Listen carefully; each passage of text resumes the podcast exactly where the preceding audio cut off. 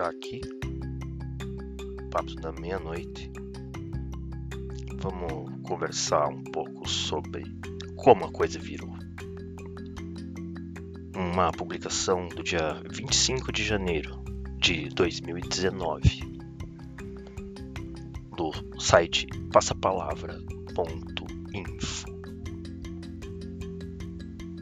Jair Bolsonaro é um nome inexato, mas potente, porque foi capaz de combinar a escalada repressiva com a rebeldia social liberada em 2013. Escrito por um grupo de militantes. Pode até pacificar, mas a volta vai ser triste.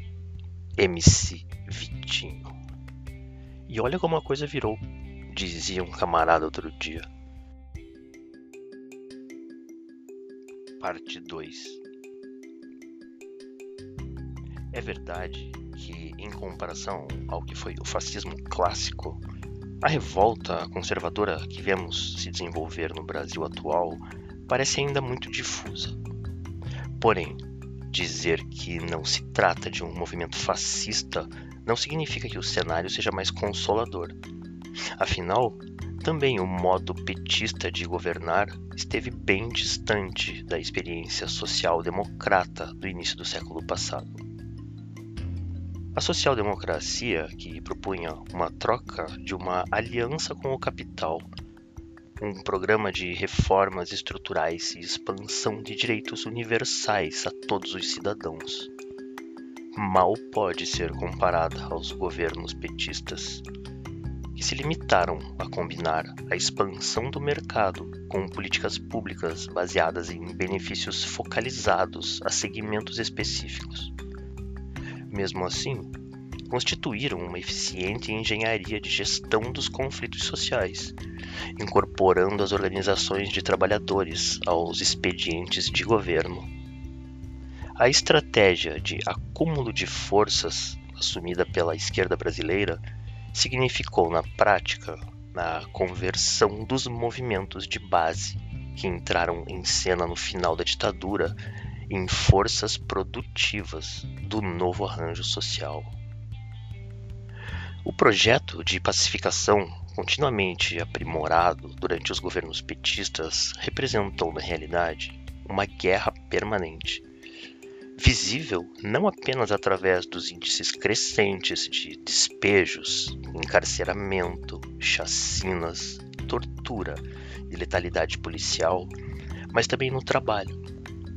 Ao lado dos dispositivos repressivos de exceção, o motor da nossa economia emergente foi um verdadeiro estado de emergência econômico em que a calamidade social justificava políticas ditadas pela urgência. Sob o discurso da ampliação de direitos, proliferaram variadas formas de subempregos, de rotinas maçantes e rendimentos duvidosos. Enfim, aquilo que vulgarmente se conhece como trabalho de merda ou vagas arrombadas. O futuro prometido por programas de acesso a microcrédito, a casa própria ou ao ensino superior, bem como pelo aumento dos empregos, formais e informais, dissipou-se num presente perpétuo de trabalho redobrado, endividamento, concorrência, insegurança, cansaço nas filas, humilhação nos ônibus lotados, depressão e esgotamento mental. O preço da euforia dos governos Lula e Dilma foi, em suma, uma mobilização total para a sobrevivência, traduzida em porções maiores e mais densas de vida aplicadas ao trabalho.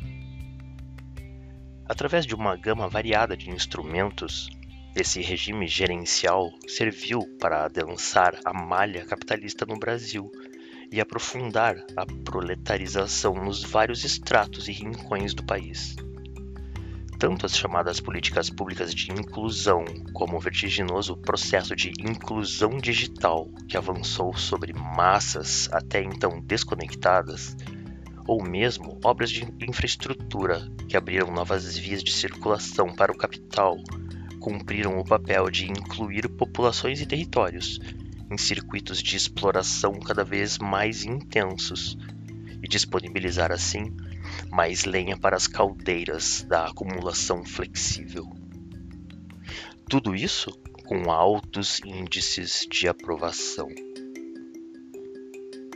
Os acontecimentos de 2013 romperam o clima de paz produzido por toda aquela euforia. A onda de manifestações que tomou as cidades do país trouxe a guerra à tona, sinalizando uma crise daquele formato até então bem sucedido de administração dos conflitos sociais. A revogação do aumento não foi suficiente para remendar o rombo não era mais possível dissipar toda aquela animosidade popular e reconstituir a fórmula mágica do consenso.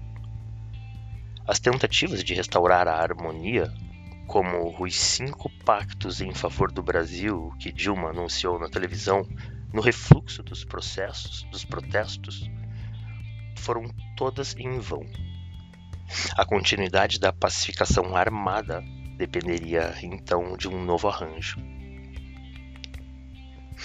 Uma vez convocados para neutralizar as forças oponentes, que deram as caras em junho, os agentes da ordem que vinham há anos acumulando know-how no Haiti e nos morros cariocas não deixariam a cena política. Hoje está claro que não eram expedientes pontuais de repressão, na nova estratégia de gestão que vem se desenhando diante da ameaça de caos social que bateu a porta em 2013, as táticas de guerra, junto com seus comandantes, assumem abertamente um lugar central.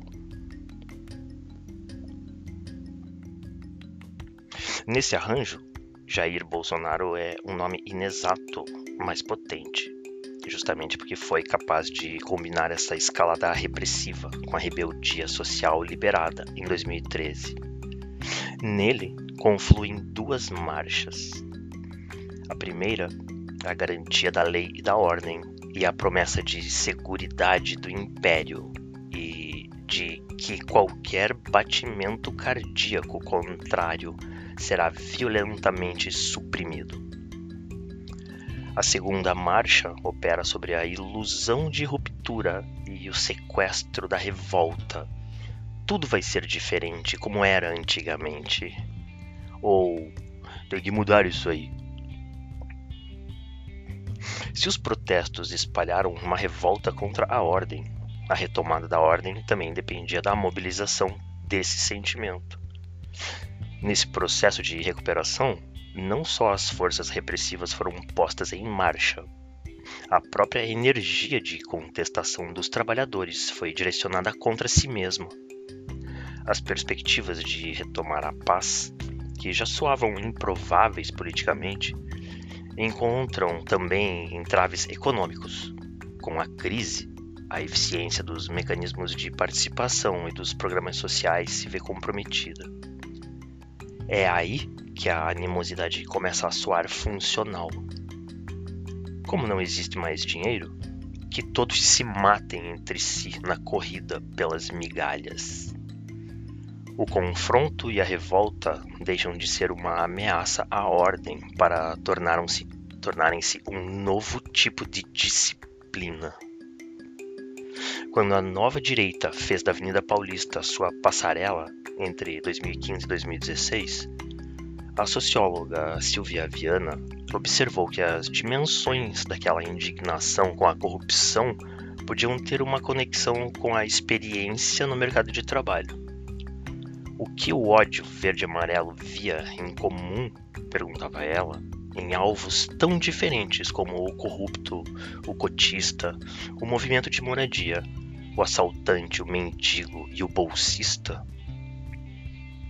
Furam a fila, aproveitam-se de atalhos e proteções na luta pela sobrevivência. Recorrem a vantagens competitivas que produzem uma concorrência desleal numa arena onde cada um deveria correr por si. Num contexto de esgotamento econômico, a nova direita forneceu uma forma política ao acirramento da competição entre trabalhadores. Ao assumir sem pudores a lei do mais forte, traçam um programa de ação adequado ao nível de selvageria do mundo do trabalho, gestado ao longo das últimas décadas. A sobrevivência depende da resiliência e força de vontade individual, e qualquer forma de assistência é vista como vitimismo. Não deveria espantar o apelo da proposta de liberar o porte de armas. É a chance de dar um tiro no seu concorrente, no cara que te atrasou no trânsito, que te sacaneou na firma, que roubou sua vaga na faculdade. E para a guerra de todos contra todos, haveria candidato mais adequado que o capitão?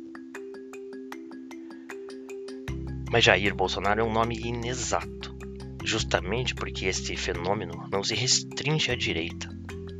O acirramento da competição entre trabalhadores atravessa todo o espectro político, podendo assumir colorações diversas, até aparentemente opostas.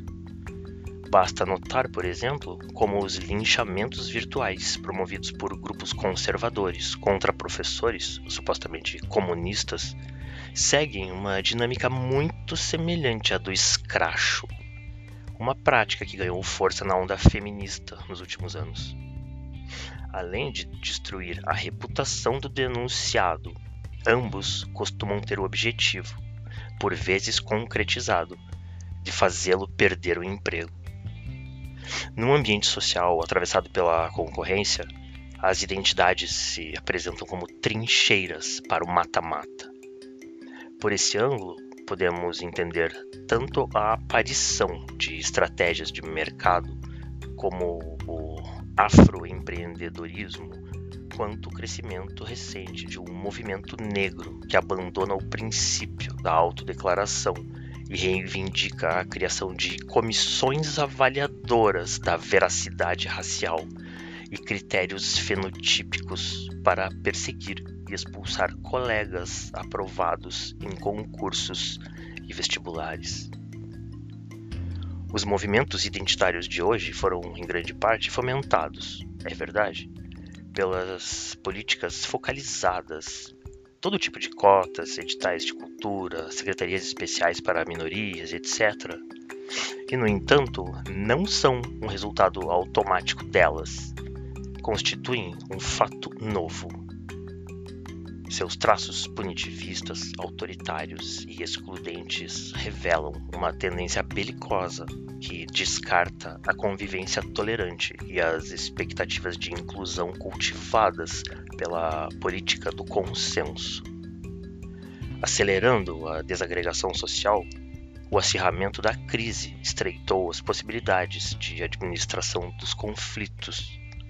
Ao mesmo tempo, aprofundou o confinamento da política à dimensão da urgência do imediato. Para a esquerda e para a direita, os novíssimos atores têm em comum a disposição para o confronto estéril, marcado pela desaparição dos horizontes de transformação da realidade social. Conforme a política ganha áreas de guerra aberta, as tecnologias de mediação social desenvolvidas nos últimos anos são obsoletas. Apesar de seus esforços para se mostrar a luta das imposições dos tempos de recessão, implementando medidas de austeridade, os gestores petistas terminaram por ser alvo do próprio movimento destrutivo da crise. A onda de destruição que se abateu não apenas sobre os principais operadores do arranjo político constituído desde a redemocratização e sobre sua máquina de governo, mas também sobre algumas das maiores empresas brasileiras. Precisa ser compreendida nos marcos de uma aniquilação forçada de toda uma massa de forças produtivas um movimento típico das crises capitalistas, que sempre vem acompanhado de um aprofundamento da exploração.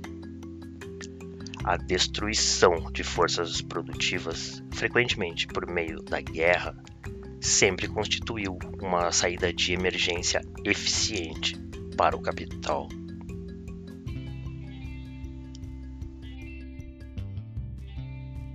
Tá aqui, papo da meia-noite.